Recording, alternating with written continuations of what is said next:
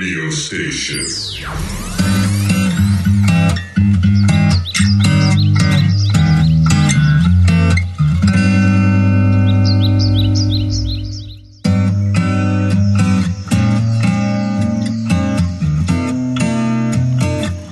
こんにちは諸見里杉子ですこの時間の一枠は放送大学沖縄学習センターから富永大輔所長に来ていただきました先生こんにちは。今日もよろしくお願いいたします。よろしくお願いします。さあ放送大学では、まあ、社会人の学び直しを中心にですねさまざまな方が受講なさっているということなんですけれども現在ですね学生募集中ということで、はい、えー、まあ、この春からまたね勉強してみようかなという方、はい、チャンスですよ。はい先生改めてこの放送大学っていうのは、まあ、どういう大学なのかっていうことを教えていただけますか、はい、えー、毎回あの簡単には説明させてもらってるんですけれども、はい、やっぱりあの社会人が学び直しをしたりとかですねもともと障害教育といって、えー、高齢者の年配の方がですねシニアの方たちは、まあ、自分の人生経験と照らし合わせながらですねいろんなことを学びたいというそういう人たちと2種類の人たちがあもう一つは若い人たちを中心だと思いますけども大学の資格を大学卒の資格を取りたいという方もいらっしゃいます、うん、だからもう年代は若い人からお年寄りまでそれぞれ自分の目的にあって、うん、勉強したいというですね勉強したい人が学べるところですね。うん。であのー、放送を使って授業を受けるんだよということでしたけれども基本的にはそうですね。はい、はい、で、えーと、ウェブサイトでも、まあ、はい、受講することができる。そうですね。あのスマホやパソコンで、まあ、場所を選ばず、うん、時間を選ばず授業を受けることができるそうですね、うん、先生。そうですね。それともう一つやっぱりフェイス2フェイスの面接授業という形で、はい、実際に講師の先生と目を目を合わせながら顔を合わせながら勉強するというのも単位の中に入ってますので。うん。じゃあいろんな学び方ができるということですね、はい、そしてあの1科目興味のあるものを1科目から取る方もいれば、うん、あの学位を取得するために頑張るぞっていう方もいらっしゃるんですね。さまざまですね。だからあの若い人は学位を取る目的が発揮してますけども、うん、ある年齢になってくるとですね最初から学位を取るぞと入学するぞというこう敷居を高くしたらですね、うん、たくさんのそして科目を取るとやっぱり長く続きしないというようなことをいろいろ経験で教えて教えられますね。だからまず初めに1科目取ってみてあこれだったらやれそうだなと思っていろんなことの状況が理解した上で次の楽器にちょっと幅を広くするとかね。いろんなそういう形の方が社会人にとってはプラスかもしれませんね。1科目から。そして半年だけの在学もできる、はい、はい、そうです。で、まあ、負担も少なくですね1科目1万1000円。これ放送授業ですね、はいえー、入学料を含めてリーズナブルなあの費用で学べるということで、ね、まずは興味のあるもの、うん、そして、まあ、今のお仕事とか、うん、現状の何かに生かせるものからっていうことでも OK ですね、そその方がいいかもしれませんね実際は、はい、そこからねまた興味を広げていっていただいて、学ぶ楽しさを感じていただきたいなと思います、で現在第1回の募集期間はい、えー、2019年の11月26日から2020年の2月29日まで第1回の募集期間、うん、第2回の募集期間が2020年の3月1日から2020年3月17日までとなっておりますので、えー、ぜひね皆さんあのこれちゃんとですね 間に合うように書類をお送りいただきたいと思います、うん、最近はあの前はですねあの書類上郵送が多かったんですけど最近はあのネットで、えー、入入学してくる人たちが多くなりましたね。ああそうなんですね、はい、はい、もうあのねインターネットを皆さん、まあ、生活の中にも普通にね、ね。活用なさってますからね、うん、はい、詳しくは、えー、放送大学のホームページでご覧くださいね。こんなあの講座がありますよ。こんな授業がありますよ。ということで詳しく紹介されております。放送大学で検索してみてください。さて放送大学はですね、まあ、幅広い方に、まあ、授業の、まあ、一端を感じていただこうということで、まあ、いろんな特別講座など開催しております、えー、沖縄県立図書館と提携いたしまして、えー、毎月1回ですね、えー、講座を設けていますけれども2月16日日曜日に沖縄県立図書館えー、4階のビジネスルームで客員教授による特別公開講座が行われます。えー、午前の部と午後の部があります。午前の部は午前10時30分から私はこうやって英語を学んだ。私の愛した英語学習教材たちと題して、え、琉球大学国際地域創造部創造学部の教授でもあります東谷光代先生がお話ししてくれます。英語のお話ですね先生。そうですね。はい。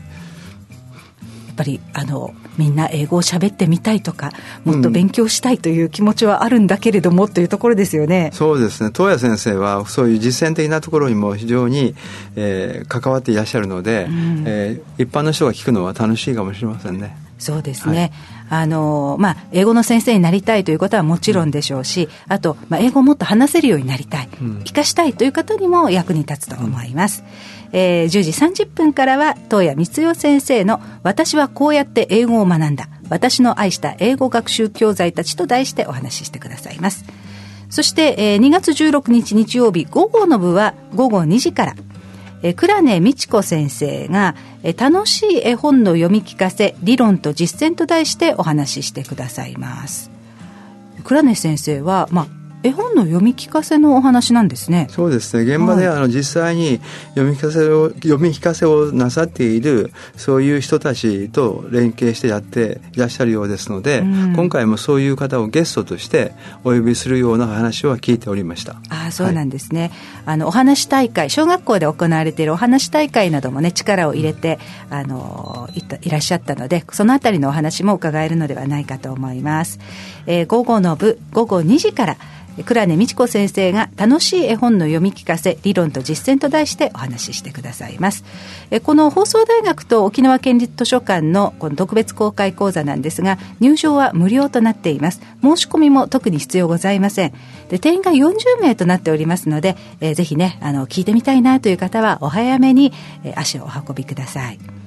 まあ、そしてもう一つ、えー、沖縄県立図書館では放送大学のあの先生テキストを見ることができるんですよね。はい、はい全部であの400冊ぐらいですかね、400科目ぐらい放送大学は毎年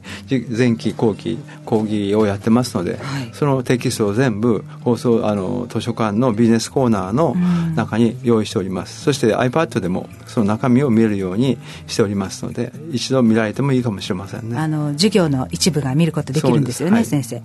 もそうですよね。あのあこれちょっと興味あるかもっていうふうに思ってもどういう内容なのかしらっていうのはテキスト見てみないと分かんないことも多いですよね。多いですね。はい、そうですね。また講師の人に個性があったりするので、えー、いろんな人たちがいるんだなっていうのもわかるかもしれません。はい、うん、えー、ぜひね、あの興味のあるものから実際にこのテキストを手に取って、また放送教材をねご覧になってみて、あの選ぶことができますので体験してみてください、えー、沖縄県立図書館に放送大学のコーナーがございます活用してくださいね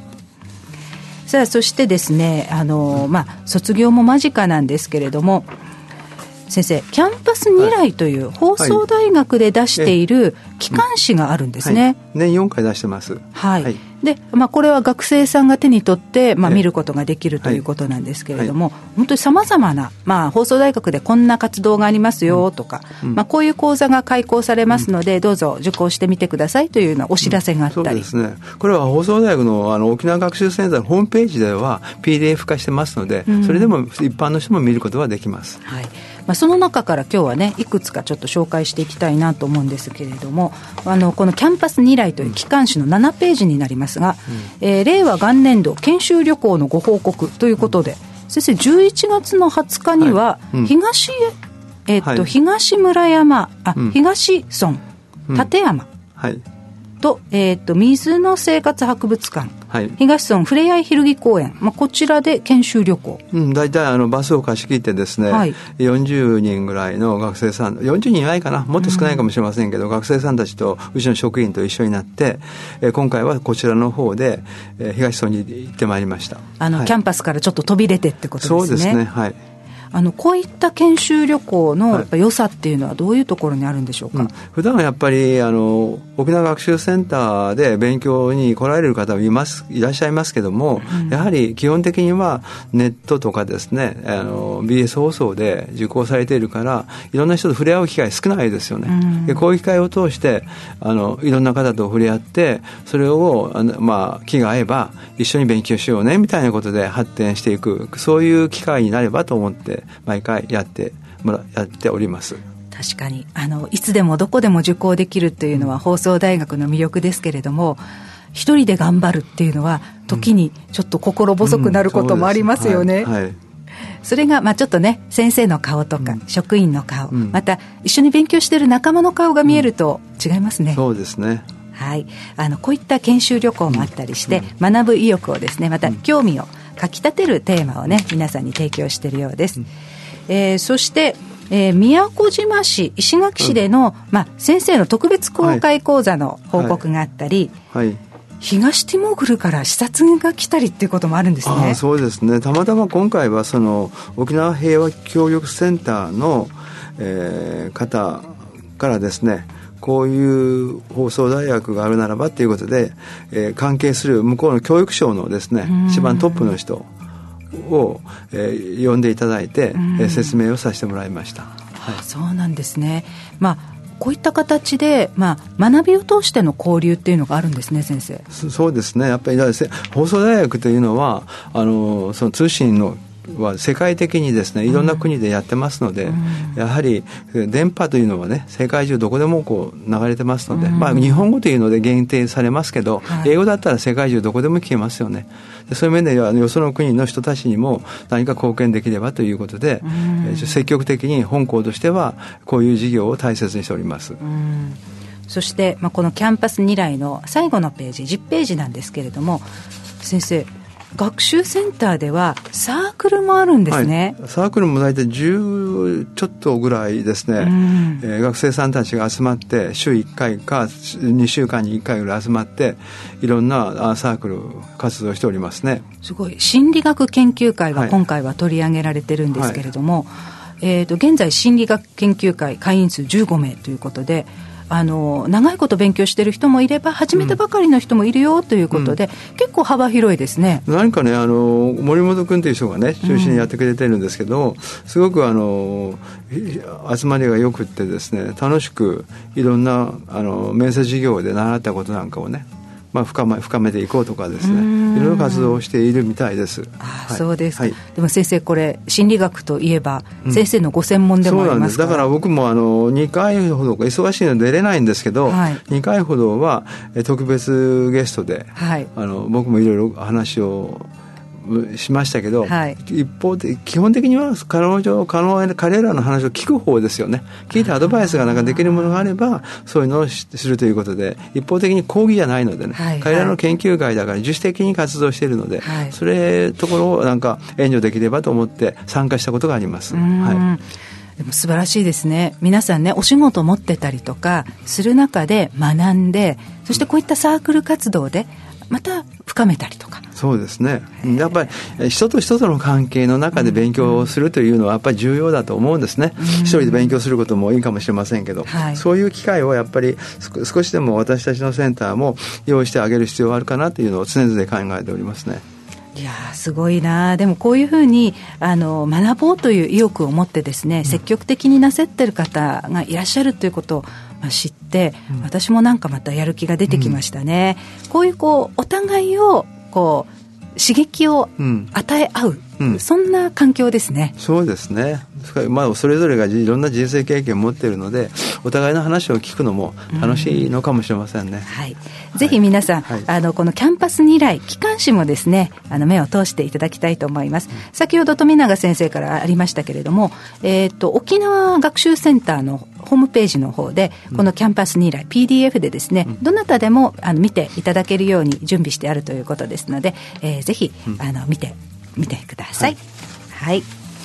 さあそしてですねあの放送大学沖縄学習センターの様子など先生からいろいろとお話を伺ってまいりましたけれども先生、はい、今年度で退官なさるんですね。私もう5年間琉球大学を定年して後にこちらの方で5年間お世話になりましてちょっと5年目が終わりますので私はこれでもう退官する定年するということになりますねそうですか、はい、今度の卒業式は学生もそうですけれども、はい、富永先生の卒業式でもあるんですね。そうなんですね、はい、で、えー、富永先生の最終講義があるんです、はい。えー、3月14日土曜日午後2時から社会脳を育む学びとは？ということでお話ししてくださるということなんですけれども、うん、先生何ですかこの社会脳というのは、社会脳というのはですねあの僕はあの放送大学の全学習センター50ありますけども、はい、えー10個か。10個の学習センターで面接授業というね、はい、生の授業をやらせてもらってるんですけど、うん、その時のテーマが障害発達心理学、うん、障害発達生まれて生まれる前からかな。そしてまあ亡くなるまでというかな、うん、その障害発達心理学と脳という講義をずっとやってるんですね、えー、各年齢例えば中高年の生き方高齢者の生き方とかその時に脳がどう変化するかと、でそういう時に必ず各各ステージにおいて自分というものと必ずそれ、自分以外の他者との関わりの中で人間は生きていってるわけですよね。うそうすると脳というのを発達していくわけですよ。うそうすると脳が発達するときにそこのそれで他人の脳と自分の脳を共有しながら新しい自分を作っていくという。でそういうことで自分の脳が出来上がっていくわけですよ、はい、そういうのを社会脳っていうんですね。でそういう社会脳を育むために、えー、どういう必要あ必要どういうことが必要なのかとか育むためには何を何をどうすればいいかみたいなね。そういう話を学びの中で、えー、説明していきたいなと思っていますね。はあ、かなり興味深いなというふうに思います、うん、私たちは個でありながら、うん、あのこの集団でもあるってことですね、特に若い20代後半ぐらいで引きこもりのことがですね、高齢者の引きこもりというのが起こりますよね、はい、で高齢者の特に引きこもりの場合はどう認知症が認知症が促進されますよね、はい、そそれは人と関わりはないと、人間は脳は成長しないし維持できなくなるわけですよ、そういう面で認知症にしても社会脳の観点からの研究たくさんあります。各年代若い人の引きこもりもそうですね、はい、だから社会との関わりの中で人間は心を作っていくかもしれませんけど、脳も作っていくということなんですね。なるほどな。これ、まあ、今どの時期でお話伺ってもすごくあのためになると思うんですけれどもあの若いお父さんお母さんとかにもこれ聞いてもらいたいなって思いましたね。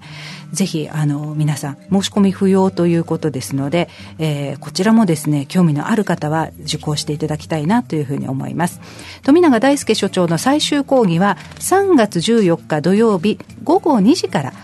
放送大学沖縄学習センターの5階大講義室で行われますあの沖縄学習センターの様子をねちょっと見たいなという方もいいかもしれないですね、はい、はい、申し込みは特に必要ないということですので、うん、ぜひあの興味のある方あの参加してみてください。詳しくは放送大学沖縄学習センターのホームページでもご案内しています、えー、沖縄学習センター電話番号もお伝えしますね。098 895-5952 098-895-5952そして、えー、放送大学は琉球大学の構内にあります。あのぜひねキャンパスの様子も琉大のキャンパスの様子も味わいながら、はい、放送大学覗いてみてくださいね、はい、よろしくお願いいたします。よろしくお願いします。ということで、えー、今日の一枠も放送大学沖縄学習センター所長の富永大介先生にお話を伺いました。先生ありがとうございました。どうもありがとうございました。皆さんよろしくお願いいたします